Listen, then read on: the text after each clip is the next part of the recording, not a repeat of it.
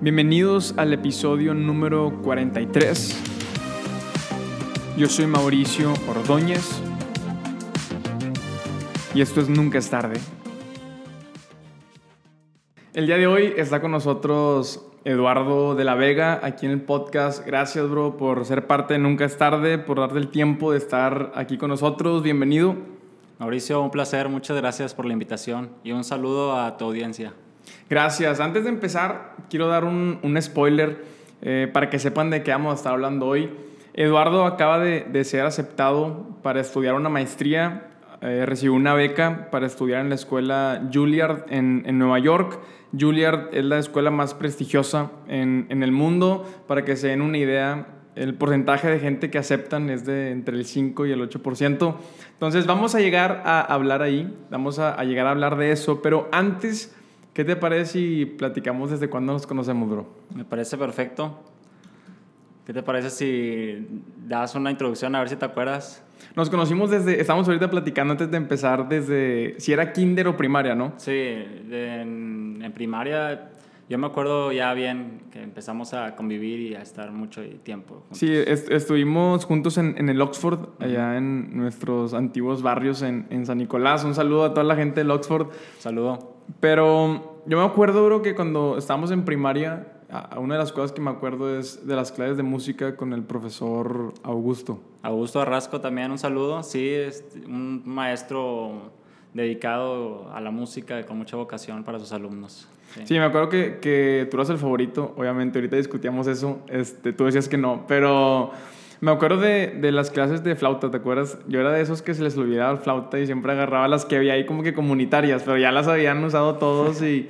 Este, ¿Cómo fue para ti empezar, o sea, tener esas clases? ¿Empezaste ahí? ¿Dónde empezó la pasión por la música? Pues sí, eh, el maestro Augusto, como mencionas, eh, él, él, era el maestro de música de, de, la primaria y yo, yo digo que no, yo no era el favorito, favorito. Él tenía preferencia por la música y todos sus alumnos, no, no tenía... ¿Tú dices que era justo que Por supuesto, para todos, él era muy dedicado a sus alumnos y, y, a mí solamente me gustaba mucho la flauta. Me acuerdo que, que te, en tercero de primaria fue cuando empecé ahí a, a los pininos de la música con la flauta dulce. Me encantaba, yo estaba fascinado, practicaba con, la, con el lápiz, me acuerdo. Estaba fascinado de la música para mí. Le quería preguntar al maestro qué significa un bemol, qué significa esta nota, cómo, cómo funciona la música. A mí me, me, me fascinaba, me intrigaba mucho eso. Desde, desde o sea, el, el, primer instrumento que aprendiste fue literalmente la, la flauta dulce. Sí, sí. ¿Y qué dijiste? Ahí tengo, ahí, de aquí me voy a ir a otro, ¿cómo fue eso? Pues es que no, no tenía en mente como, sí, voy a ser eh, un flautista, voy a hacer música. No, a mí... no, no te veías como un flautista, ¿no? No, ni, ni, ni, me pasaba por la cabeza. A mí solamente me gustaba mucho la música, me intrigaba mucho cómo se escribe, las notas. Para mí era una fascinación, me acuerdo. Te digo, sinceramente practicaba con el lápiz. Este, imaginaba que tocaba la flauta antes de las clases, porque realmente me gustaba mucho la música. Ya después llegó el piano y, y, y ahí empezó otra historia, pero sí, sea, para ti, por ejemplo, en lugar del, del, fútbol, en lugar de otras cosas, para ti lo que te cautivó desde niño fue la música. Sí, definitivamente. ¿Alguien en tu familia toca, es, es músico? No de profesión, eh, todos son amantes de la música. Mi papá toca la guitarra, mi mamá canta, pero, pero yo creo que sí fui el primero como en, en encontrar esa, esa pasión por la música. Y luego me acuerdo que salimos de primaria, entramos juntos a la secundaria. Sí. Eh, es, no sé si llegamos a estar en el mismo salón, en la secu. ¿Te acuerdas quién fue tu profe de planta? En pues, primero. Sí, no, pero no, no, no, no nos no tocó creo, juntos. ¿verdad? No. Y luego eh, fue primero, segundo, y luego, yo no me acordaba de eso, pero ahorita este, dijiste, en tercero te, te fugaste, te cambiaste sí, de escuela. En tercero de secundaria me cambié de, de, de, de escuela y, y, allá me, me fui a otros rumbos. Y luego, nos separamos. ¿ahí estabas tocando el piano o todavía no? ¿En qué momento entró el piano? ¿En qué momento? Cuando entro a la escuela de música. Ya cuando por fin entro a clases formales de, de piano, fue en cuarto de primaria más o menos, sí, entre los 9 y 10 años. ¿A qué escuela entraste? A la superior. ¿Aquí en Monterrey? Aquí en Monterrey. Sí, yo no tuve clases particulares antes. Yo entré a la superior y ahí, ahí aprendí todo. Yo me acuerdo, de hecho, mis papás me regalaron un piano, un día random, no era, no era Navidad ni mi cumpleaños. Me trajeron un teclado. Igual hiciera mi cumpleaños, no me acuerdo. Pero me acuerdo que estaba tocando el tecladito y igual una fascinación. Yo me acuerdo haber tocado el, no sé, por decir aquí, do, mi, sol, que en esos tiempos no sabía ni, qué, ni, ni cuál era do ni nada, pero toqué esas tres notas y es un acorde mayor, como algunos saben. Pero yo en mi mente creí que lo había descubierto y dice, wow, este, qué hermoso suena, yo lo inventé. Sí.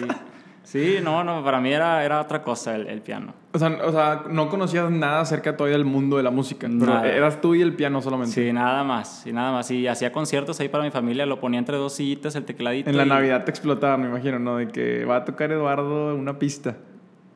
Mm, no, fíjate, hasta eso no. Este, me gustaba mucho, pero todavía me veían como, como muy verde. Un niño con su juguete. Sí, claro, sí, por supuesto. ¿Y cómo, cómo fue esa experiencia de, de entrar el- a la escuela? Porque tiene fama de... Hay unas hay historias de que hay unos maestros rusos, ¿no? Y- Sí. Y, que te explotan y que hay niños espías también.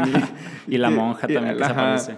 ¿Qué, qué, qué tan verdad es, es esas mitos o, o leyendas? Pues eso sucede de, de maestros exigentes y de, de niños espía, como tú dices. No, niños espía no, pero muchachos muy, muy exigentes consigo mismo, muy competitivos hay en todos lados. Este, y no nada más en la música, también en, en las primarias, en las, en las universidades de, de alto rendimiento, tanto en música, en deportes. eh, Eso sucede en todos. Cuando, o sea, cuando quieres entrar a un nivel competitivo muy alto, te enfrentas con, con personas que, que te exigen ya otro nivel y, y con amigos que son muy competitivos, pero en la superior era un lado positivo. O sea, si había raza muy intensa.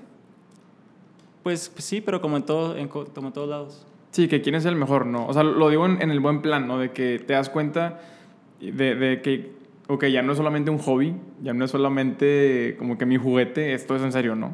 Sí, bueno, al principio cuando entré de niño, sí era para todos, era un, un juego, todos nos hacíamos amigos, no, no había competencia per se. Ya, ya cuando ya entramos a la carrera y ya fuimos creciendo, igual tampoco era competencia, de hecho, y de hecho con seguridad puedo decir que la comunidad de la superior es muy amigable. Mis compañeros me apoyan y me han apoyado por mucho tiempo y, y han ido a mis conciertos y me escriben y todo muy bien, de hecho no he tenido problemas con... Hay una buena hermandad ahí. Pues sí, Sí. como un equipo, ¿no? Sí. Ahora, cuando estás ahí en la... Me imagino que dices que empezaste en cuarto de primaria, luego en secundaria, conforme fuiste creciendo fue tomando más seriedad, ¿no? Para ese punto, ¿cuántas horas ensayabas al día? Pues sí, la seriedad. Cuando entro a la superior, le digo a mi papá, cuando voy a audicionar por primera vez, le digo, papá, tal vez en mi primaria no me vaya bien, no, no soy el mejor en las calificaciones, ¿no? Pero aquí voy a ser el mejor. Me acuerdo antes de llegar a la audición, papá, aquí voy a ser el mejor, le voy a echar todas las ganas para, para que estés orgulloso de mí. Sí, porque las matemáticas, las fracciones, eso quién lo necesita. O sea, a mí es lo que me, me- La- me- el, el piano. el piano. A mí me gustaba la música y yo en, en mi mente pensé que como a mí me gustaba mucho iba a ser el mejor. Bueno, no que sea el mejor, sino que yo me iba a esforzar tanto que iba a el sobresalir. mejor. Ajá, iba a sobresalir. Pero sorpresa, no fue así. Me di cuenta que la música no se da por, por nacimiento. Sí hay algunas cosas que se obtienen de manera nata, pero no, no, no sustituye el trabajo. Eso sí lo aprendí ahí. El trabajo duro, la exigencia, fueron los valores que ahí me inculcaron y que después fui tomando más seriedad al respecto. Ahora, ¿qué, ¿qué tan clave ha sido para ti? Porque eso te abre los ojos, ¿no? Es una realidad que dices, o sea, esto es el mundo real. ¿Qué tanto, y lo platicamos ahorita acerca del deporte y la música, cómo son competencias de alto rendimiento, qué tanto eso impactó todas las áreas de tu vida para tomar otra disciplina, otro compromiso en, en todo lo demás desde temprana edad, ¿verdad? Sí, bueno, me tardé. Me tardé. Yo al principio era, me, me considero un, me consideraba un niño normal. Pues tú podrás eh, ser testigo que era muy inquieto y, y- Sí, cualquier niño mortal así. sí, travieso y, y que, que le gusta divertirse, jugar fútbol ahí en el patio. Sí, en ese momento no, no había tanta seriedad por mi parte, era muy inquieto. Los maestros de repente decían a mi mamá, oye, es que habla mucho, o no pone atención, o así. Tenía mucho fuego yo en la sangre, yo creo en ese tiempo. No, no, no estaba listo para, para poner todas mis energías en, en el piano o en la música, sino estaba muy disperso, como todos los niños. Y bueno, habrá algunos que no, pero, pero sí, sí había mucha, mucha adrenalina en ese momento, de niño. Y luego, quiero llevarte a esta etapa en la prepa, por ejemplo. ¿Cómo fue combinar la prepa con, con, la música? ¿Fue cambiando ese tema de tu relación con la música o ya ver más a largo plazo? Porque también está en cañón cuando eres un niño, pues eres un niño, ¿verdad? Piensas como niño, actúas como niño. Sí, claro. Pero a mí me sorprende que la, o sea, que la relación que has tenido con la música es de años atrás, ¿no? Entonces, como con la relación con las personas, me imagino que es una relación que ha madurado. Sí. Una relación donde no sé, has tenido altos y bajos también. Sí. Pero ¿cómo fue entrar en esa etapa de la prepa con la música? Pues ya cuando fui creciendo y, entré a la adolescencia, tengo que dar crédito al maestro Gerardo González, que en paz descanse, que fue, como le decimos a algunos de sus alumnos, un papá musical. Nos llevó de la mano para aprender música, eh, de la vida. Eh, recuerdo que sus clases eran tardes de, de platicar, de aprender, de reflexionar. Juntaba muchas cosas de lo que me pasaba a mí en la secundaria con las cosas que veíamos en las obras de los autores. Y, y sí, como que fui, fui encontrando un sentido a, a, la música. Siempre hubo amor, pero como que no entendía muy bien. Al principio, pues la música clásica para nadie es, es accesible, sobre todo porque estamos muy acostumbrados a la música popular. Pero ya cuando encuentras el sentido y, puedes ver que los autores, los grandes autores, tienen algo que decir y, son mensajes que apelan a la humanidad y por muchos, y hasta, hasta la fecha siguen vigentes, pues te das cuenta que, que sí tienen algo que decir que, que identifica contigo. Entonces ahí fue cuando ya me di cuenta que esto sí tenía futuro y que podría decir algo en la música. Ahora, cuando estás en la prepa, mucha gente empieza a pensar en, pues, ¿qué, qué voy a estudiar en la carrera? y a qué, o sea, cómo voy a vivir, o sea, de dónde voy a comer. Eh, a ti en, ese momento empezó a figurar como que, la música puede ser una opción para eso. ¿Cómo está ese tema de vivir de la música, en, específico del piano? Y um, nos explícanos tú esa parte de, en el mundo de la música, por ejemplo, los del piano. ¿Qué tanto es, ok, a lo mejor vas a estar en una banda, o vas a tocar en bodas o en ese tipo de eventos, pero ok, también es la música clásica, ¿no? Que es todo otro mundo entonces, ¿tú cómo te veías en ese, no sé, en ese mundo de posibilidades dentro de tocar el piano? Sí, pues eh, interesante pregunta porque todos los que hemos entrado a la música eh, nos hemos hecho esa pregunta de, de esto podré vivir, se, se, gana dinero tocando música clásica o no, o si tengo que tocar otro tipo de música, o qué, qué voy a hacer. Me cuestioné algún tiempo eso sí, pero siempre me interesaba más el tocar o estar en el piano o, o sea, el amor al arte. Sí, totalmente. Y hasta la fecha, hasta la fecha no sé si... ¿Qué dices? No puedo no comer. sí, de hecho, bueno, yo soy una persona que me puedo pasar sin comer porque me, entretengo mucho tocando el piano. Y sí, de hecho, te lo prometo, eh, ahorita que me estuve preparando para la audición, se me olvidaba comer. De repente, ah, tengo hambre, sí, pero ya eran las 10 de la noche. y eran tres días sin comer, sin bañarte. Oye, y en la prueba, por ejemplo, ¿cuántas horas ensayabas al día? En la prepa hubo un tiempo, todo, siempre varía dependiendo del proyecto que tenga, pero en proyectos muy fuertes he llegado a practicar, una vez practiqué nueve horas, este, semanas así, seguidas, pero eh, fui encontrando el balance, o sea, tampoco las nueve horas son productivas y luego también como estaba en la prepa o también estaba estudiando la carrera en el TEC, me di cuenta que soy muy productivo también cuando tengo poco tiempo. Cuando tienes mucho tiempo todo el día, ahorita que estamos eh, sí, con la una, cuarentena. Una contingencia, te das cuenta que tenemos mucho tiempo para muchas cosas y a veces no las haces. Eso es cierto, bro. O sea, como que en tu inmensidad del día terminas no haciendo nada. Exactamente. Eso es muy curioso y pasa y nos pasa a todos. Entonces, cuando yo tenía poco tiempo para practicar, tenía dos horas entre, entre clase y clase, las aprovechaba al máximo y me servían muchísimo. Y entonces era una meta personal de si tengo que sacar este programa. Y claro, mis maestros que siempre estaban atrás de mí, oye, acuérdate de sacar esta pieza, oye, ¿y cómo vas? ¿Y cómo vas?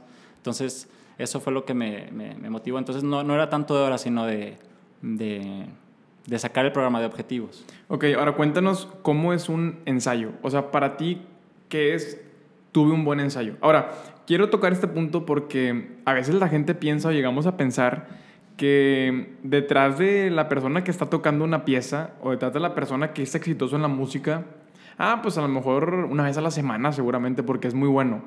Y totalmente lo contrario, ¿no? O sea, la música es bien celosa. Y, y, para ti, por ejemplo, cuéntanos, eh, en esos ensayos de nueve horas, por ejemplo, ¿qué es un buen ensayo? Sí, pues en las nueve horas, para, que, para todos los que nos escuchan, no, no tienen que estudiar nueve horas. Yo me fui, me fui muy al límite con eso, no lo recomiendo. Lo, lo, que, lo que sí es practica todos los días, una hora, porque hay gente que dice, no, cuatro, seis horas, ocho horas, ¿qué será lo correcto? Mi consejo sería, estudia media hora, estudia media hora, pero todos los días.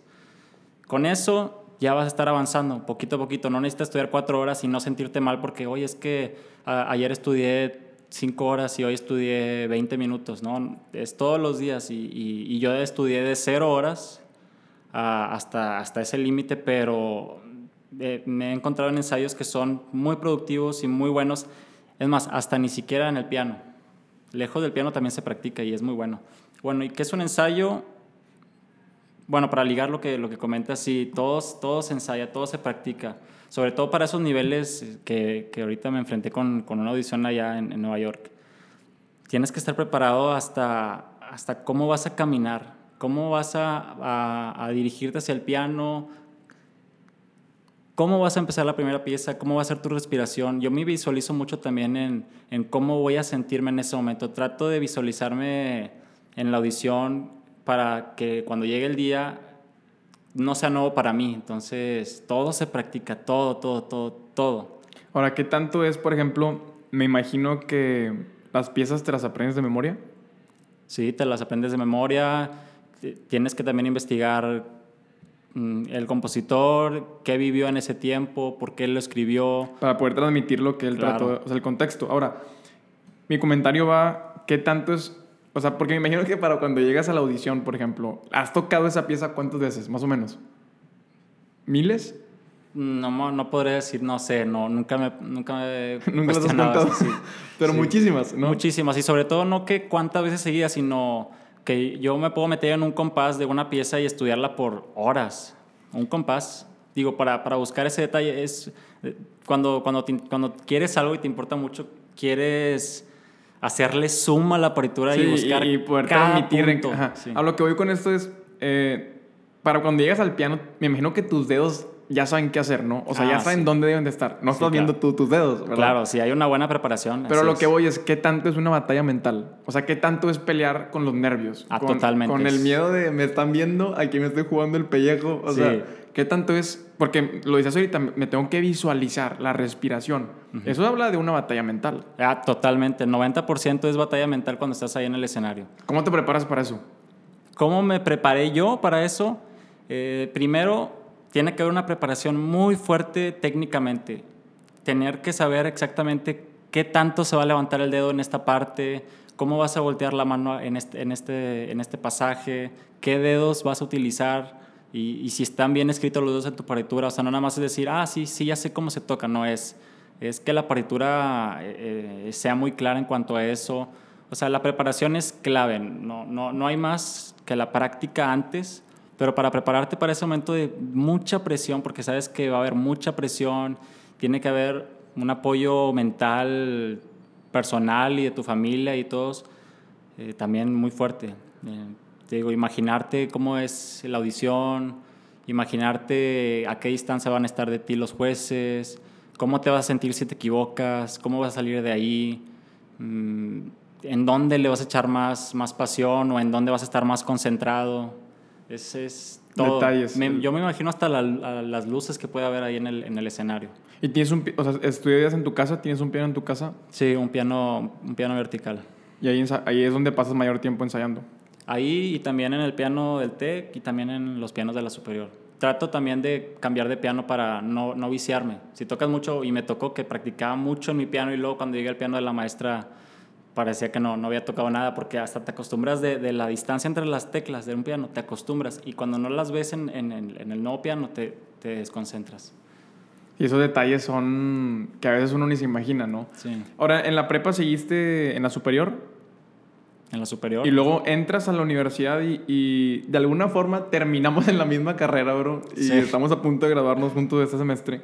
Juntos. Platícanos cómo fue escoger una carrera y no sé si hubo una lucha interna ahí de, ok, ¿qué onda con el piano? O sea, ¿voy a seguir con el piano? ¿No? ¿Cómo, cómo fue eso de, ok, esto es lo que me apasiona, No sé si pasó por tu mente dejar la escuela, por ejemplo, de dedicarte 100% al piano. Platícanos un poco acerca de eso. Viví de todo, pensé todo, todas las opciones de carrera me imaginé en ellas, que si abogado, que, que ingeniero, hasta doctor. Es más, aquí un, un fun fact, me inscribí en la carrera de medicina. Neta. Sí, te lo prometo. ¿Hiciste, el- hiciste el examen y todo? Hice el examen, me fue súper bien. Ya estaba a punto de, de- de entrar a la carrera de medicina. ¿Y luego? Pues era una cosa u otra, o sea, no, no. o sea, o tuviste sea, que escoger literal. Sí, claro. Y yo pensaba la medicina no por... De hecho, a mí no me gusta nada de eso de, de la sangre, ni, ni mucho menos, pero... No, me- pues te, te desmayas a cada rato, ¿no? Dicen una leyenda, pero no, no, no, no. A mí no, no me gusta esas cosas de... Pero me gustaba la investigación. Ok. Yo me veía en... En, En el campo de investigar. exactamente. Pero na- nada superaba mi amor por la música, entonces también me, me, me gustan mucho los negocios, las organizaciones, los proyectos y, y así es como he sido por la carrera que estudiamos juntos, creación y desarrollo. de Creación y empresas. desarrollo de empresas. ¿Cómo fue para ti lidiar durante la carrera? Porque tanto el piano como los negocios, como cualquier otra cosa, si algo te demanda es tiempo. Y un recurso limitado que tenemos es el tiempo. Entonces, ¿cómo fue lidiar con... Pues si vas a enfocarte hacer una cosa, no puedes partirte en dos, ¿no? Sí, el tiempo es un recurso que luego valoras bastante, pero cuando quieres, cuando hay pasión, encuentras tiempo donde no hay. Te levantas más temprano, te duermes más tarde, te, te malpasas también, no comes. Pero sí, el tiempo, digo, ahorita que tenemos mucho tiempo, no hacemos muchas cosas. Cuando hay poco tiempo, dicen que cuando quieres que algo se haga, pídesela a alguien ocupado. Es- Buen punto. Sí, entonces sí, sí batallé con eso del tiempo, pero, pero no tanto. Sí, Y- sí encontré. ¿Cómo fue para ti el decir, ok, ya estoy en la... Para cuando estás en carrera, ¿cuántos años llevas en la superior? Llevas un chorro, ¿no? Cuando entré a, a la- al TEC eh, llevaba como, ¿qué serán? Ay, no, no sé, como 10 años. 10 años, ¿no? O Sí. sea, ¿cómo fue para ti el decir, bueno, ¿qué sigue? O sea, ¿cómo- o sea, ¿me quedo otros 10 años en la superior? O, o sea, ¿cómo fue? O, o sea, es que me voy al extranjero. Ah, bueno, que pues el- en, el- en la superior son 8 años de carrera. Entonces, después de primero va segundo, tercero. Entonces, ya no, no había ahí una cuestión de a dónde me voy. Si, te, si, si es en la superior, pues es acabar la carrera. O si me voy a estudiar otra parte, pues sí, sería empezar otra carrera. Y sí, ahí fue cuando empecé a, a pensar en Juilliard. Ya por primera vez, en, como hecho de audicionar por primera vez a Juilliard. ¿Antes habías pensado, habías soñado alguna vez con Juilliard? Sí, claro, desde chiquito. Es la película, digo, como, como digo yo, es. eh, todos soñamos eso y, y la, la, la escuela de las películas, y yo también lo tenía mucho en mente, y era un sueño muy lejano en ese tiempo cuando era un niño, pero ya después, cuando empecé a crecer y vi los requerimientos en la página de internet y me metí, vi videos, cada vez me, me, me emocionaba más por, por el hecho de, de siquiera audicionar ahí. La primera vez ni siquiera me, me invitaron a la, a la audición presencial. O sea, para que la gente se dé un contexto, ¿cuál es la probabilidad de, no solamente que un mexicano, que una persona entre a esa escuela? Pues las estadísticas dicen que de 100 personas entran 6. Mm, También es muy subjetivo, igual pueden audicionar muchas personas que no, que no tienen el nivel y solamente 6 tienen el nivel. O sea, no, no, no quiere decir que las personas que nos estén escuchando no, no audicionen si quieren, no, audicionen si quieren o, o si no quieren esa escuela, otras, hay muchas también muy buenas. El caso es que eso no fue una, un impedimento para mí. ni- Tú dijiste, yo quiero estar ahí, Ujú. ¿qué es lo que tengo que hacer para estar ahí? Y lo voy a hacer. Sí, sobre todo porque como a mí me, me apasionaba la música, yo quería saber si allá eran los mismos pianos, si se escribía la misma música, cómo se llevaban los ensayos. Quería saber o, que, que eran aliens o no. Cómo, ¿Son cómo mortales o no? Sí, Es- exactamente. es real esa Es escuela, real. ¿no? Exacto. Eh, Y eso quería aprender. Cuando fui la primera vez allá, que fue en el 2015, que fue cuando audicioné por primera vez, llegué, me, me ahorré en mis clases de música. Cu- Cuéntanos eso, ¿cómo fue? Porque no nada más es voy a Nueva York, o sea, papá, eso te va a costar. Entonces, ¿cómo fue el decir, ok, si realmente quiero estar ahí, tengo que hacer sacrificios, tengo que tomármelo muy en serio? Sí. Y, y digo, me imagino que es una aventura también, ¿no? Cuéntanos ese- ese proceso de esa primera audición. Pues ahí te va, mira. Yo ya me estaba acabando el cuarto año de la superior.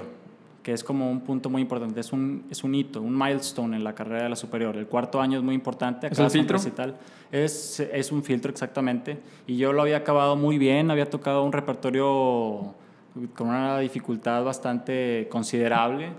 Ahora, te voy a interrumpir. Sí. ¿Qué, es, qué es, un, es, qué es una, una, dificultad considerable? Para, para, toda la gente que no, no estamos en ese contexto de, de, la música en ese nivel. O sea, danos una idea más o menos. Pues toqué, si, si quieren escucharla en YouTube, escuché el concierto de Grieg en La Menor, que es una obra piano y orquesta que dura 30 minutos, que después pude tocarla con orquesta real, porque en mi recital de la superior me acompañó la maestra, ah, no, en ese tiempo era el maestro Gerardo González, estábamos juntos, me acompañó y después pude tocarlo con, con la orquesta, sí, pero ese más o menos era el nivel. ¿Y la dificultad en qué recae? Nada más para cerrar ese punto, o sea, la dificultad recae en, en los tiempos, en la velocidad, en la memorización, en la cantidad de teclas que tienes que tocar por segundo, o sea, ¿dónde cae la...? Es muy difícil decirlo. De hecho, el maestro Gerardo siempre me decía la respuesta estándar es de una dificultad diferente. Maestro, pero ¿qué tan difícil es? No, es una dificultad diferente. Pues sí, es, son muchas notas, es 30, con decirte 30 minutos de música de memoria y de puras notas y de, entradas y de tiempos y de dedos y de pasajes difíciles. Sí, mm, a menos que lo veas, tienes que ver la... Me imagino que sabes con el clic, obviamente, ¿no? No. ¿No? No, no, no.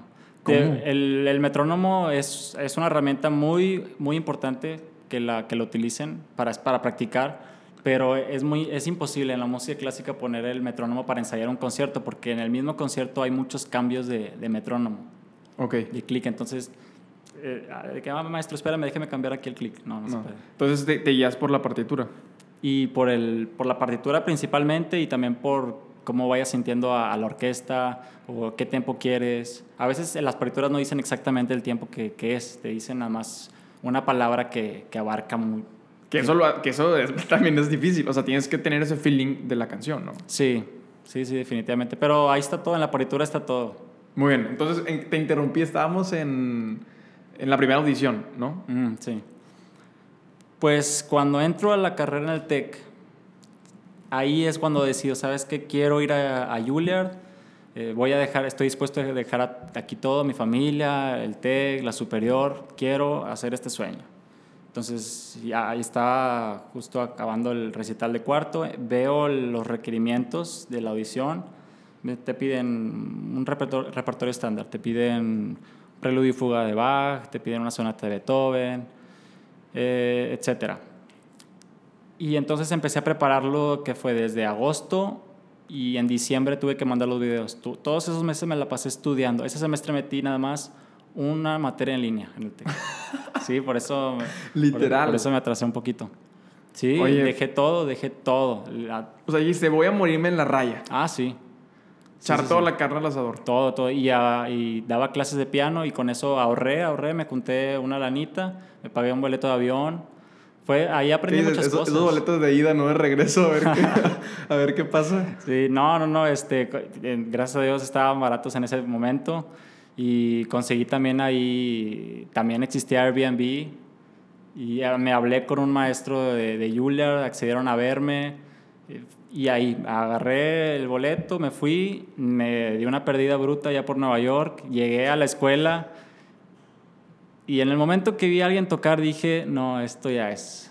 De aquí soy. Pues de aquí quisiera ser, pero aquí este, el nivel está altísimo. Es algo que nunca había visto. Sí lo ves en YouTube, pero no crees que, que exista de manera cotidiana. Ahí los chavos tenían un nivel así estratosférico. Mis respetos. Ahora, para ti, ¿qué, con qué confianza ibas ahí? ¿Y cómo jugó eso un rol? En decir, híjole, a lo mejor lo platicamos hace rato, se hace que yo ni toco el piano, ¿no? O sea, ¿Cómo fue esa parte de confiar en ti mismo? Sí, llegas muy confiado. Yo acababa de terminar aquí de tocar el cuarto año, entonces iba muy seguro, practiqué mucho. Dije, no, pues, este, igual, si, igual si no estoy en el nivel, pues estoy ligeramente abajo. No, no hay ningún problema. Diferente, no, es un nivel muy, muy superior, pero, pero impresionante, impresionante, realmente, todos. Y ahí me, me di cuenta que que los muchachos son muy independientes, ellos mismos se corrigen y, y, mejoran muchísimo de clase a clase para realmente aprovechar las clases allá. Llegaste y, ¿Te dijeron tal fecha tocas o cómo estuvo esa parte de la audición? Bueno, ahí todavía no, yo, yo no audicioné para esa vez. Mandé mis videos, pero fui a una clase, a unas clases. Ah, ok, fuiste a la experiencia de, de, Sí. de las clases. Claro, fui a ver el ambiente, a ver cómo es, a ver si existe la escuela, ya nunca había A ver ido. si es real, a tantear Sí. el agua. Sí, exacto.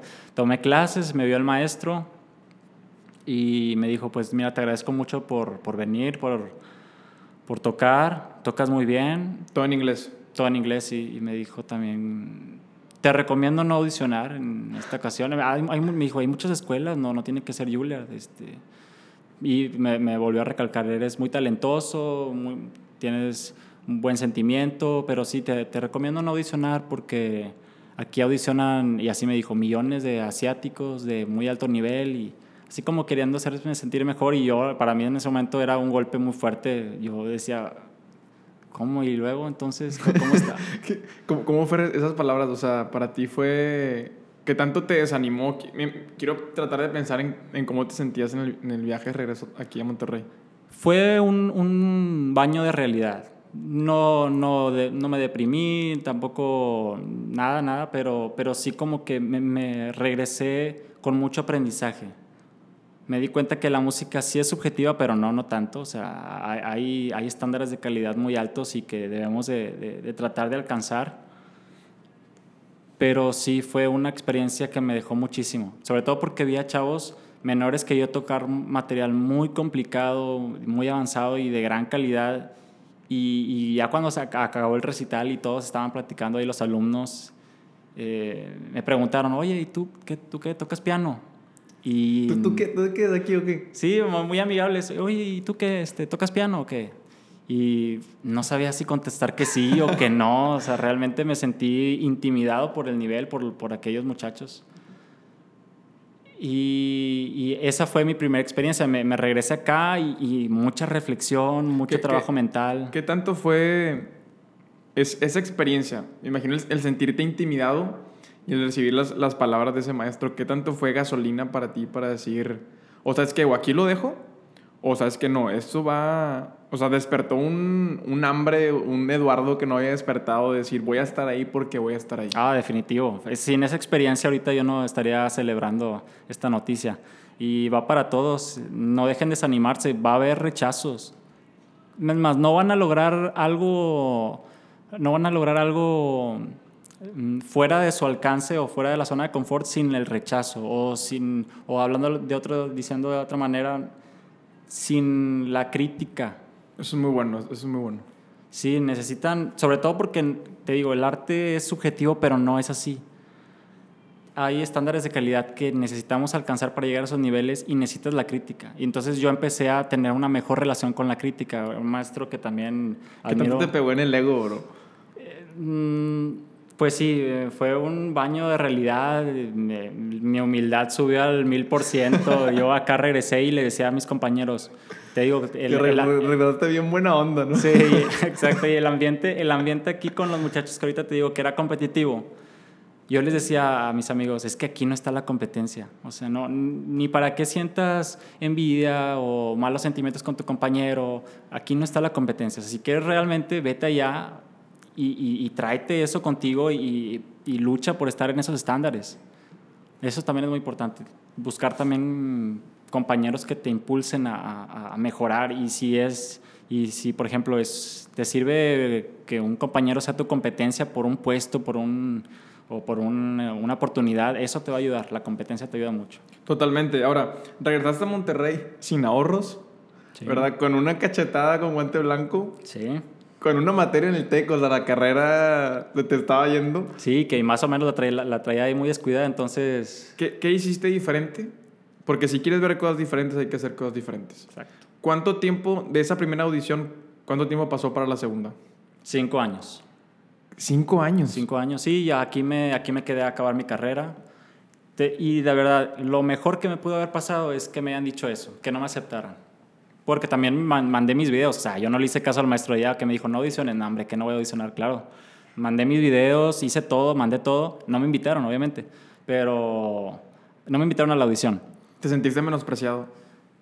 Un poquito, pero no, ese no fue el sentimiento predominante. De hecho, no me aceptaron y dos meses después tuve mi primer concierto como solista con la Orquesta del TEC. Entonces... O sea, llegaste y dijiste, voy a romperle en Monterrey. Todo lo que puedo hacer y alcanzar en Monterrey lo Ah, quiero sí, alcanzar en claro. esos cinco años. Sí, sí, sí. Lo que me ha servido es tener proyectos tra- tras proyecto. Sí, una derrota o, o aquí le decimos derrota, pero no, este, te, te fue mal o no conseguiste esta oportunidad, no importa, este, va a venir cosas más adelante. Y en, en- en- en esos cinco años, ¿qué hiciste para prepararte mejor? ¿Qué hice? No pensé en Juilliard. Eh, si la gente cree que me quedé ahí con la espinita de que no, güey. Pues no. Aquí seguí estudiando en el TEC, aproveché, hice muchos contactos. Toqué como solista muchísimas veces, gracias a Dios, y gracias a los maestros que me permitieron tocar. En la superior, en el TEC, eh, gané concursos aquí nacionales. ¿Ahí estabas ya ganando dinero con el piano o no? Sí, pues eventos y de repente te tocan para, te- o los concursos que pagan. Pero, pero sí, era más este proyecto tras proyecto y divertirme. Y luego aquí empecé a dirigir también, que es otra cosa también que, que me ayudó mucho. O sea, aquí me desarrollé y me gustó mucho. Te digo, lo mejor que me pudo haber pasado es que no me aceptaran esa vez. Después de, esa, de esos cinco años llega la segunda experiencia, te vuelves a ir. ¿Cómo fue ir por segunda vez? Cuando fui por segunda vez, que fue cuando me gradué de la superior con mención honorífica, que ese también recuerdo muy, muy bonito porque el maestro Gerardo fallece en el 2016 y me cambio con la maestra Nargisa Camilova. Eh, la maestra con una exigencia también altísima me ayudó bastante para poder encontrar esa motivación y ese impulso para llegar al nivel de, de Juilliard. No, sin ella y sin mis maestros, no, no, esto no, no se hace. Y sin el apoyo de mi familia, o sea, esto no es mío y esto no es porque, sí, yo le eché ganas y así, pero hubo mucha gente detrás de todo esto y una de esas personas era la maestra Nargisa Camilova. Entonces me gradué de la superior y ahora sí, a ponernos a trabajar. Le dije, maestra, quiero audicionar a, a Juilliard, voy a hacer la maestría. Y por cierto, también además audicioné a una universidad. Eh, muchas personas te dicen, no, mínimo tres. Y, O sea, fue Jul ¿era Juilliard o Juilliard? sí, Juilliard de Juilliard. Y no, no le dije a nadie más, porque la primera vez que, le, que me fui, Platica eso, sí. sí, la primera vez que me fui, yo estaba igual presumiendo, voy a audicionar a Juilliard, voy a audicionar. Y a, a todos les contaba. Cuando no me, me- me invitan a la audición presencial, todos, oye, ¿y cómo te fue? Platícanos, ese, siempre sí o no. Y yo, no, fíjate, es que creo que se cayó el sistema. la no. Como que no, no me avisaron. Como que el- no llegó el correo, quién sabe qué habrá Sí, pasado. quién sabe, se perdió ahí en la correspondencia. y entonces esta vez por eso no, preferí no decirle a nadie, eh, más que a mi maestra, a mi familia, y voy muy concentrado y empecé a hacer los requerimientos de admisión, las, los videos, volví a ir a Nueva York por segunda vez en noviembre. Que ahorraste otra vez y vámonos. Ahorré, tomé clases, conocí a los maestros, eh, el nivel y ya iba mucho más fuerte, más seguro. Eh, ta- también en aquel tiempo como que ni siquiera estaba muy seguro de mi propia identidad como músico, como, como persona, como mexicano, latino. Y esta vez cuando fui, iba muy orgulloso de ser mexicano y de ser latinoamericano. Sí, y- traes esa carga, esa, esa Sí. gasolina, ¿no? De- Sí, no, yo iba con todo. Y, el- y la preparación eh, mental también. Me sentía con ganas esta vez segunda vez que fui. Oye, cuenta la historia del, del piano. Eh, Como que no te dejaron, que no habías visto el piano con el que Sí, audicionar. bueno, eh, cuando te digo, hice los requerimientos, lo- hice hice los videos, me invitaron en, en enero, me invitaron a audicionar en vivo. Fui a, a Nueva York otra vez en, en marzo ¿Esto es de este año? de este año, marzo de este año, para la audición. Fui, practiqué, todos los días estuve en Juilliard. El primer día que entré a la escuela, había, estaba lleno de niños, lleno de papás, de niñas que iban a audicionar para baile, de, de- de todo. Una energía muy eh, inquietante. Todos querían audicionar y sí, bla, bla, bla, bla. Entonces te, te llena de estrés y dices, ay, híjole, ¿qué estoy haciendo aquí? ¿Tendré el nivel esta vez para, para entrar? Y pasó, pasaron los días, martes, miércoles, jueves. El jueves, que fue el día antes de mi audición, me quedé hasta tarde en la escuela practicando. Y bueno, en ese día había preguntado, oye, ¿me, me pueden dejar chance de tocar aquí el piano de- para practicar? Me dijeron, no, nadie puede entrar al piano porque estamos en audiciones. Por que es el, favor". es el piano con el que ibas a tocar el siguiente día. Sí, sí, sí, yo me imaginé muy lógico, pues claro, déjenos 10 minutos por lo menos para, para ver, a ver cómo es la madera del piano siquiera. Ok, antes de, de entrar en eso, ¿cuál es la, qué relación tienes cuando ves un piano? O sea, voy a- me voy a ir a toda la parte artística. O sea, alguien que es deportista, por ejemplo, con el balón, con la canasta, o sea, con la bicicleta, con la alberca, lo- los que nadan. Tienes una, hay una relación en donde incluso personificas a, a- en este caso, el piano. Sí. Para ti, ¿cómo es? ¿Qué o sea, quiero llevarte a que nos digas esta parte del respeto que le tienes al instrumento. Te, o sea, ¿tienes algo así como una rutina o, o te presentas delante del... No sé, o sea, pienso en, sí, en- sí. en todos esos detalles que solamente tú como músico tienes tanto tiempo ahí con el piano Sí. que lo personificas. Hay gente que sí, que le, que le pone nombres y que, y que no permite que pongas ni un lápiz en un piano. Yo no, no llegué a ese, ese extremo. Lo respeto en cuanto no, no les hago daño, no, no los maltrato. Una cachetada, un zape al piano. Sí, o la gente que se sube al piano para tomarse fotos o típico, o sea, y eso lo hacen en todas partes del mundo, hasta los, hasta los músicos clásicos. Pero en ese aspecto sí los cuido mucho de, de- en eso, pero no, no tanto de ponerles nombre ni, ni nada. No, no, nada más este, nada más eso es un, es un cariño diferente, como que hay gente que hasta les dice, no, hombre, que voy a estar pasando tanto tiempo enfrente de un mueble. Sí. Y músicos, o sea, hay de todo. Yo estoy entre la- ahí en la mitad. Pero sí querías tener ese momento donde sentir que era tu espacio, medir... Y te dijeron que no. Sí, porque te digo, el- la preparación también mental viene de imaginarte en el escenario, imaginarte cómo vas a caminar, cómo va a estar la logística ahí, el piano sobre todo es pesado, no el sonido le puedo dar más fuerte o, o- entonces sí, no, no me dejaron, no me dejaron, pero ahí yo me quedé en la escuela el jueves a, a practicar y cuando me fui me di cuenta que na- ya nadie estaba audicionando, entonces no, no sé, o sea, como que dejé ahí mi maleta, me metí a la sala, toqué y no había nadie, y estaba todo prendido, el piano abierto y dije, bueno, pues aquí voy a practicar tantito. ¿Te metiste? Me metí, practiqué un buen rato. eh, no, digo, no, yo no digo que hagan esas cosas. este, a mí, a mí- No, no estamos recomendando que se metan escondidas a Sí, Julia. no, para nada. No, de hecho no puedes entrar ahí si... No, es que acabo de tomar clases. No, si no estás registrado no puedes entrar. O es que tengo clases a las 4 y son las 9 de la mañana. No, pues llega hasta las 4. O- Y no, pero te acabo de ver, este, al guardia, te acabo de ver, acabo de salir. No, no puedes entrar. O sea, son muy exigentes con eso de la seguridad. De hecho, se me olvidó un pañuelo ahí en- después de mi audición y, oh, bueno, acabo de audicionar, ¿me dejas pasar por mi pañuelo? No, no puedes entrar por tu pañuelo. Ahí los convencí de que me acompañara, me escoltara un guardia hasta donde había dejado el pañuelo, ahí estaba. Pero sí, son muy precavidos con la seguridad. ¿Y que ensayaste y qué dijiste ya? O sea, ¿cuánto, cuánto tiempo estuviste ahí? Muy poquito, porque tampoco quería cansarme. Me toqué un rato, caminé por la sala, tomé unas fotos, que por ahí subí una a mis redes sociales de la sala que, en la que toqué, Paul Hall, una hermosísima sala, un piano increíble. ¿Cuánto vale un piano de esos? ¿Cuánto cuesta? Como 700 mil dólares. ¿Sí, no? 700 mil dólares aproximadamente. Y ahorita mencionaste que no querías cansarte.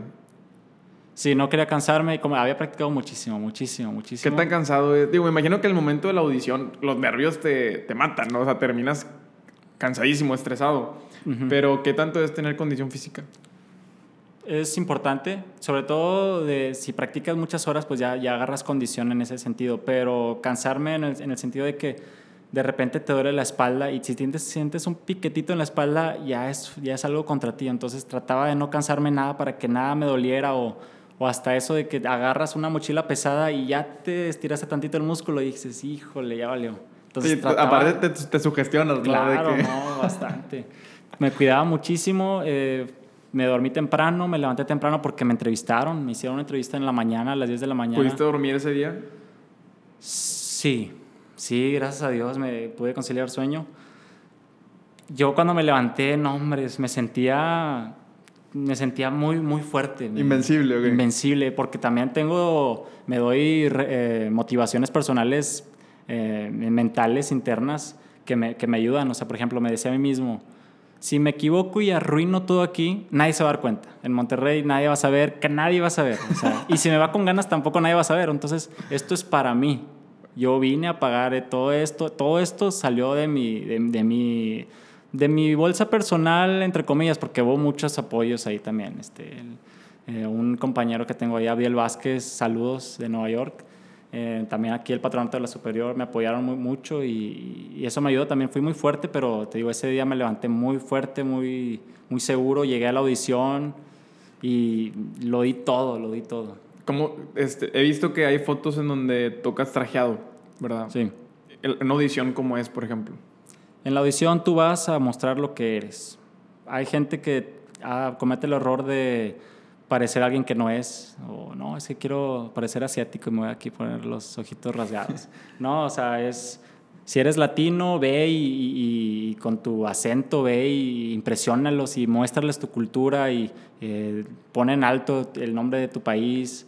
Y yo, por ejemplo, me sentía, yo tengo también un, un, saco blanco, pero dije, no, esta vez como quiero que sea más discreto, más, más elegante, me voy a llevar un smoking negro, zapato de charol, digo, lo que a mí me hace sentir más cómodo. Entonces me llevo unas mancuernillas del maestro Gerardo y ah, mi, hora de audición era la 1.40, yo estaba parado en, en, la puerta de la audición, 1.40, veía el reloj, 1.41 y estaba un chavo ahí preparado para darme la señal para entrar. Y me dice, espérate, yo te voy a dar la señal. Adentro de la audición, ¿quién está adentro? Nada más están tres sinodales. Bueno, en mi, en mi caso había tres sinodales. ¿Qué son tres sinodales, bro? Eh, tres jueces. Ok. Sí, ¿Y son, también tres eminencias de la música? Sí, sí, sí. Los maestros. Son los maestros. de repente llevan a, a artistas invitados para también calificar pero en este caso sí eran ellos. Y yo estaba esperando una 42, todavía no me dejan entrar. Una 43 y me dicen, bueno, ya es tu turno, puedes entrar. Y me presentan Eduardo de la Vega, va a presentar su audición para maestría. Entro, este, lo saludo, siempre saluden también, buenas tardes, entré y me dijeron, bueno, ¿con, quién quieres, em-, ¿con qué quieres empezar? Escogí una pieza de Barber, toqué y ahí empezó. Me, me dejé llevar, di todo. Como te digo, nadie, nadie se iba a saber de, de esa audición. Si me iba bien o mal, era para mí, entonces lo disfruté para mí. Y en ese momento, es, tocas una pieza y luego recibes feedback o no recibes nada. No, nada. Te pueden parar. De hecho, toqué la pieza, la toqué completa. Me dijeron, bueno, puedes ahora tocar esta, por favor. Toqué y bueno, ahora puedes tocar esta. La toqué y luego puedes tocar esta. Y bueno, ahí me detuvieron a la mitad. Y luego, bueno, ahora. Y espérate, si no es concierto, o sea, también no abusen. Sí, sí, sí, quieren, quieren escuchar todo. Entonces eran, son 20 minutos de audición. Cuando acabé la de tocar, me, dijeron, me dijo la maestra, oye, bueno, ¿puedes tocar a primera vista? Yo, pues bueno, lo puedo intentar. Puedes tocar las mañanitas, ¿tendrás? sí, no, de todo, quieren escuchar de todo. Me pusieron una partitura enfrente y me dijeron, bueno, cuando, cuando quieras. Más o menos va así. Y me cantó un poquito la melodía. Ah, o sea, literalmente lo que tú nunca, o sea, no estabas preparado para eso. Sí, no, yo sabía que te iban a pedir eso, pero no, pues no puedes practicar eso porque no sabes qué te van a poner enfrente. Sí, sí. sí, hay técnicas para practicar a primera vista, eh, que es practicar todos los días, o sea, ponerte una partitura nueva y todos los días, todos los días, todos los días. Pero bueno, en ese momento me puse la partitura enfrente y me dijo, bueno, cuando quieras. Me tomé el tiempo, unos 30 segundos, y toqué y, sí, hay errores, este, obviamente, la primera vista no tiene que ser perfecta, pero lo importante es que mantengas el ritmo, no te pares y que seas congruente con la tonalidad, que no suene muy disparatado y, me entrevistaron ahí un poquito, me preguntaron cómo me lo había pasado en Nueva York, tampoco no me preguntaron, a ver, oye, ¿cómo, qué, qué, hizo este compositor cuando compuso esta pieza? No, no tanto fue así, fue más amigable. Muchas gracias y ya me fui. ¿Saliste y qué, cómo te sentiste? Me sentí realizado. De verdad, como, como te digo, hice todo lo posible, lo di todo, todo, lo dejé todo. A mí mismo me dije, si no me aceptan, ya es su pérdida, porque yo ya no tengo más para dar de aquí para arriba, tal vez sí haya, pero no ahorita. o sea, di todo lo de Eduardo de la Vega. Sí. Dio todo ahorita, no hay más. Todo, todo, no hay más. O sea, si no, si no me aceptan, pues yo estoy muy agradecido por la experiencia y todo, pero pero yo me voy muy feliz porque hice todo lo que, lo que yo pude haber hecho, le eché muchas ganas, practiqué todo lo que pude, pude haber practicado y bueno, pues ahora sí ya, y realmente así me sentí, este, no, no estaba muy nervioso por recibir la carta, estaba tranquilo. Este, cualquiera de las dos respuestas estaba preparado para, para recibirlas y, y me, me, me, sorprendieron con, con, la aceptación y con esta beca que, que salió también. No, no, me la esperaba. Ahora, antes de llegar a ese punto, honestamente, ¿tú tenías algo en tu mente, si no me aceptan, bueno, voy a hacer esto? ¿O te estabas jugando?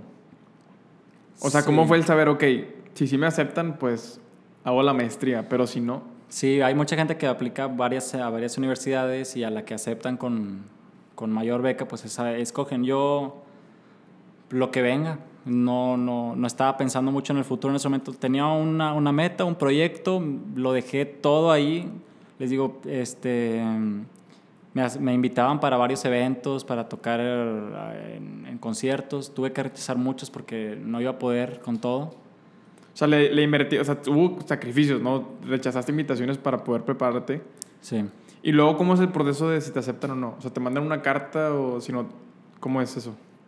Ellos te mandan un correo que dice, Eduardo, tienes un nuevo aviso de, en tu estatus de aplicación, por favor entra. Y bueno, entras ahí al correo, le picas, entras al, al portal de admisiones y dice, hay una nueva notificación, pícale. Bueno, le picas y... ¿Y que estabas...? y estaba, estaba muy emocionado, de verdad. No, no, no, no, no iba a ser para mí determinante en cuanto si no me aceptaban iba a ponerme a llorar, no, para nada. Y si me iban a aceptar, pues tampoco era así como, wow, ¿de dónde salió esto? Pues para eso practiqué. Pero cuando recibí la noticia que, que, se desplegó la carta, salieron ahí confetis y, y, y papelitos virtuales. Esto es una buena señal, ¿verdad? Sí, no, ya, ya cuando vi los papelitos volar, empecé a marcar a mis papás, a mis hermanos. Ah, tú estabas en Nueva York. No, no, estaba aquí en Monterrey. Ah, sí. ok. Sí, bueno, empecé a hablarles a mis papás, oigan, sí me aceptaron. Y, Ahí en la- ahí en la increíble". casa, ¿o qué? ¿Estás Sí, en la casa. En la casa. ¿Y tus Este, papás qué, qué, qué rollo? ¿Qué, ¿Cómo se pusieron? eh, muy emocionados, muy felices.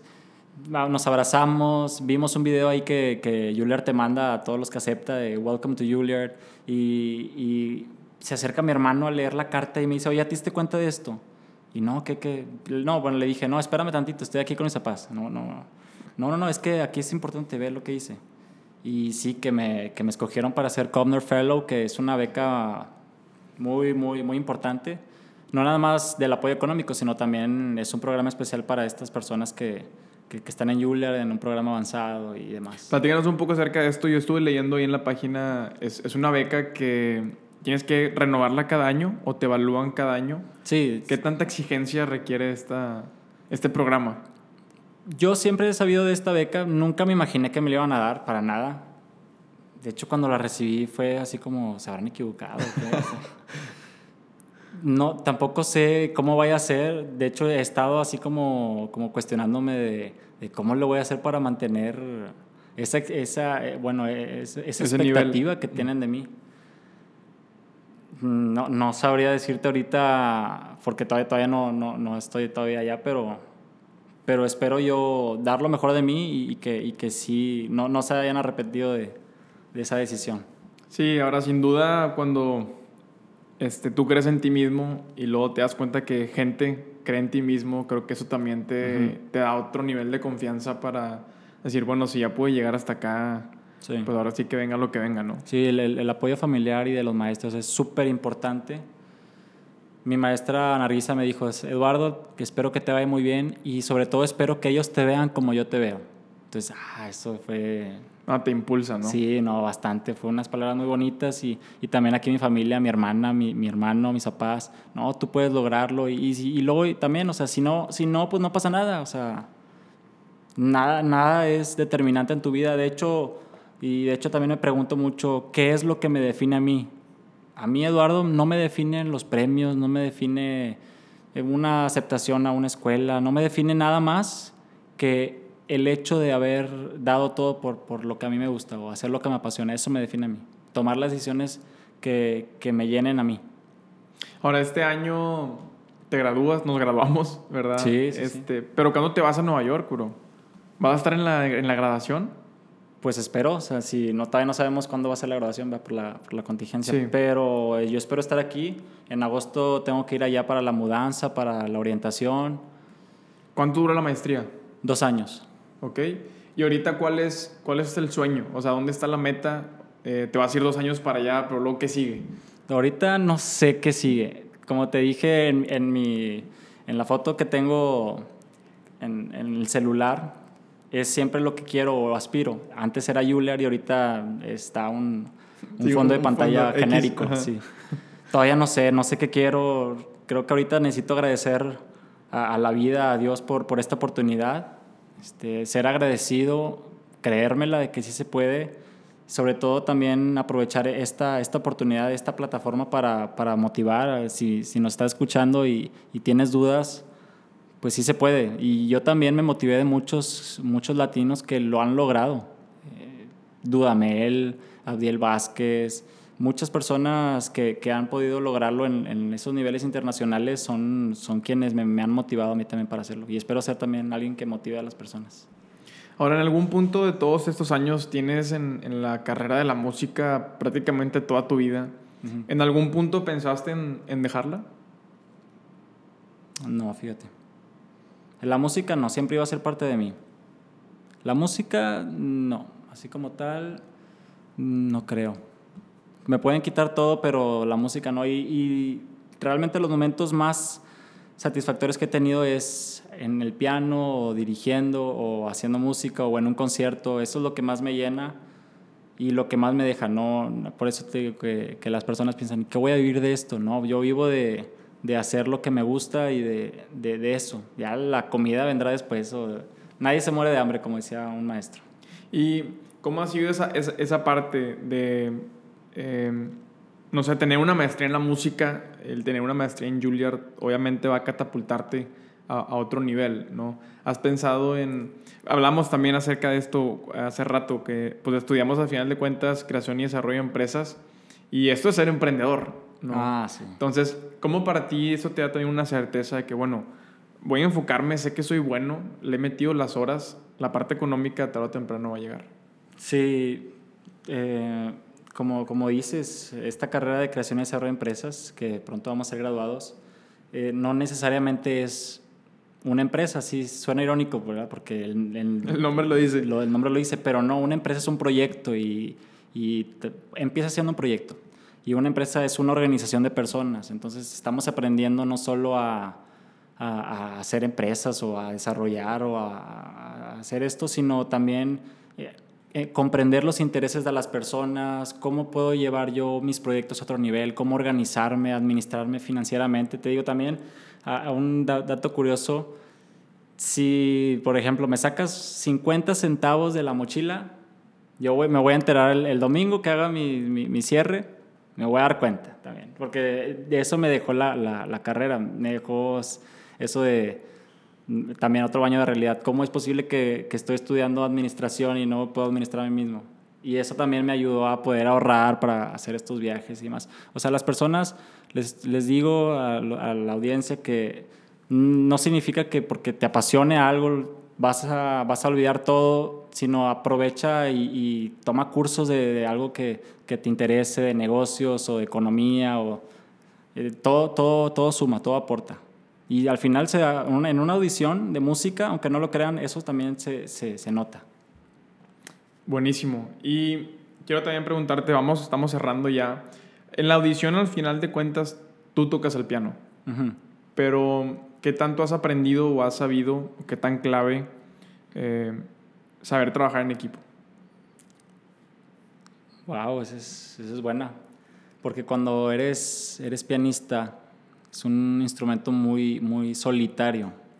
El piano tiene 88 teclas y en la mano izquierda tienes los graves y en la mano derecha tienes los agudos y tú puedes tocar ahí toda la orquesta eh, diferencia de otros instrumentos que tienen clases de orquesta y, y, es más fácil poder hacer un cuarteto de cuerdas o un quinteto de metales.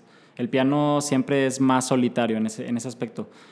También no lo es porque somos los que acompañamos a todos los instrumentos y somos los acompañantes de los cantantes, pero sí, cómo trabajé en equipo, porque me estuve involucrado en el TEC, estuve involucrado en proyectos de dirección, en la orquesta estuve ahí que ocho años, o sea, siempre estuve con personas y siempre aprendí, he aprendido a, a, a cómo, sobre todo cómo sacarle el provecho a, a mis proyectos para conocer personas y para aprender de ellos las personas son las que, las que nos impulsan, son nuestros amigos, nuestros maestros, todo, todo, todo deja.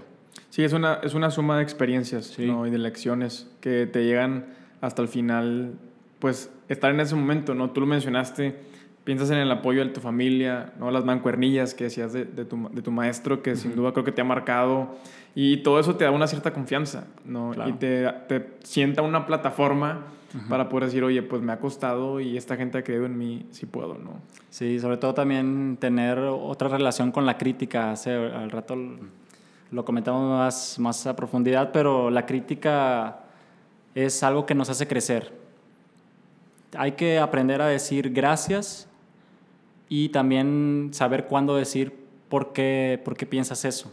O sea, cuando alguien te da una crítica y no te parece, no puedes decir, no, es que así lo pienso yo, porque a mí me tocó también decirle a mis maestros, es que así me gusta tocar yo, no, hombre, la regañada que me daban.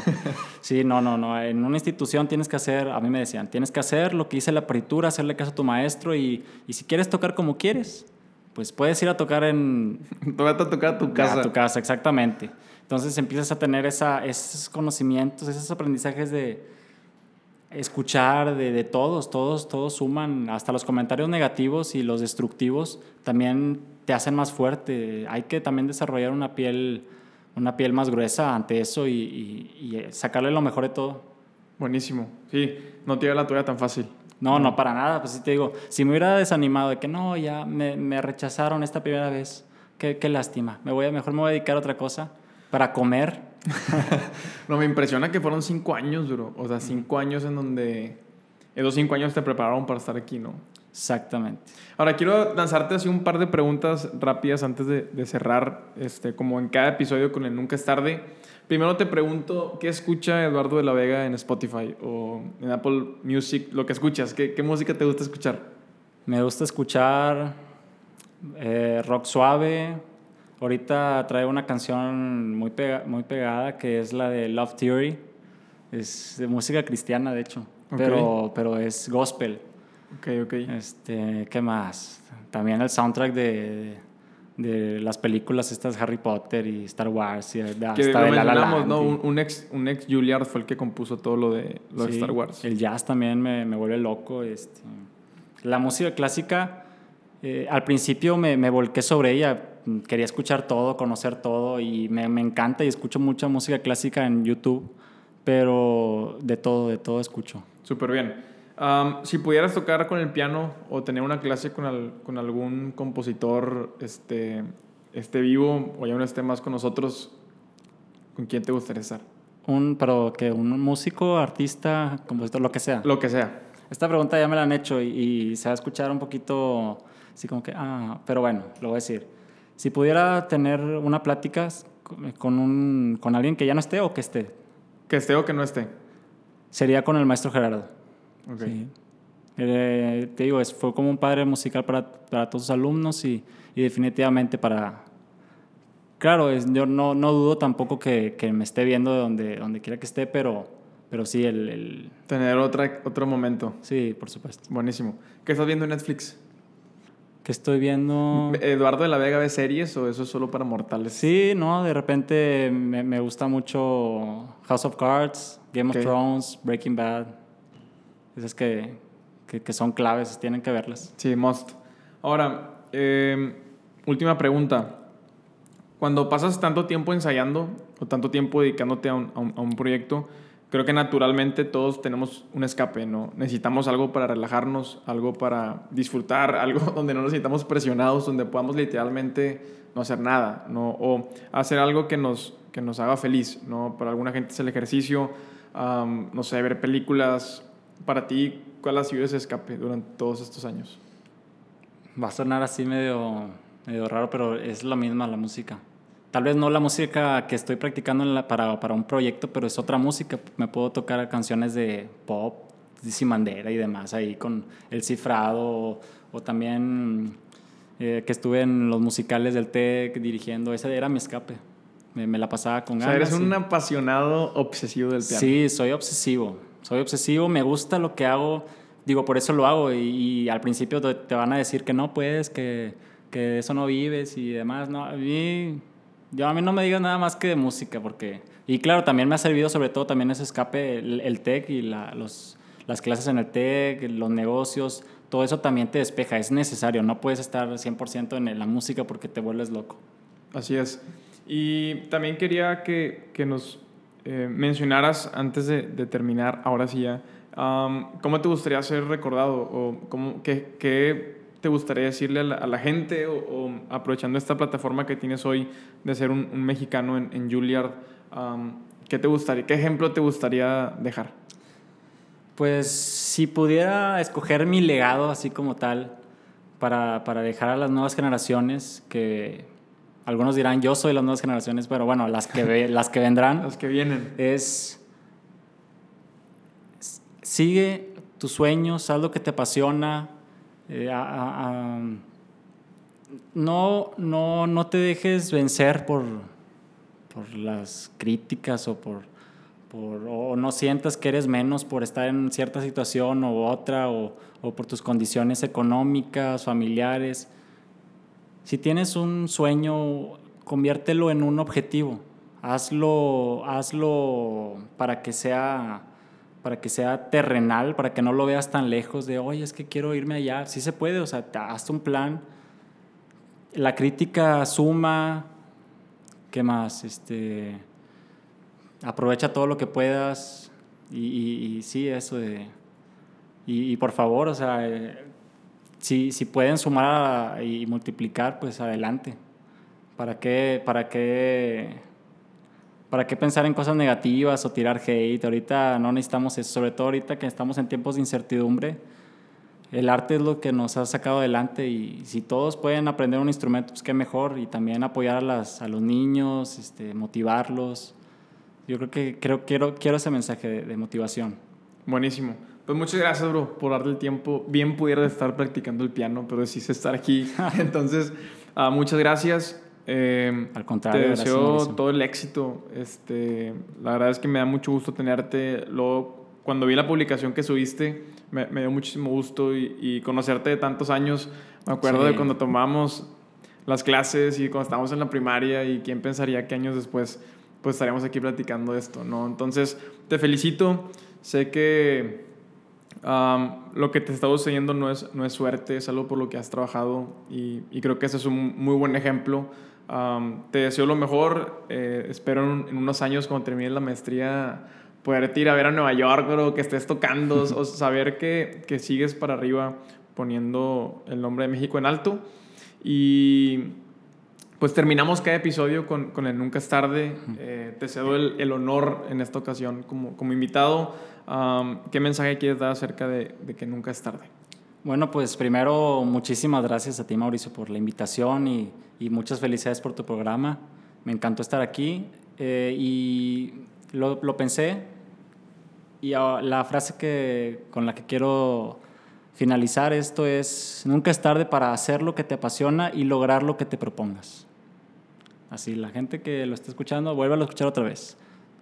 Eso es lo que para mí me ha funcionado y, así es. Nunca, nunca es tarde para hacer lo que te apasiona y lograr todo lo que te propongas. Excelente, pues ya lo escucharon de parte de, Eduardo de la Vega. Esperemos que estén disfrutando o hayan disfrutado este episodio tanto como, como nosotros. Y pues ánimo, nos vemos en el siguiente episodio. Saludos.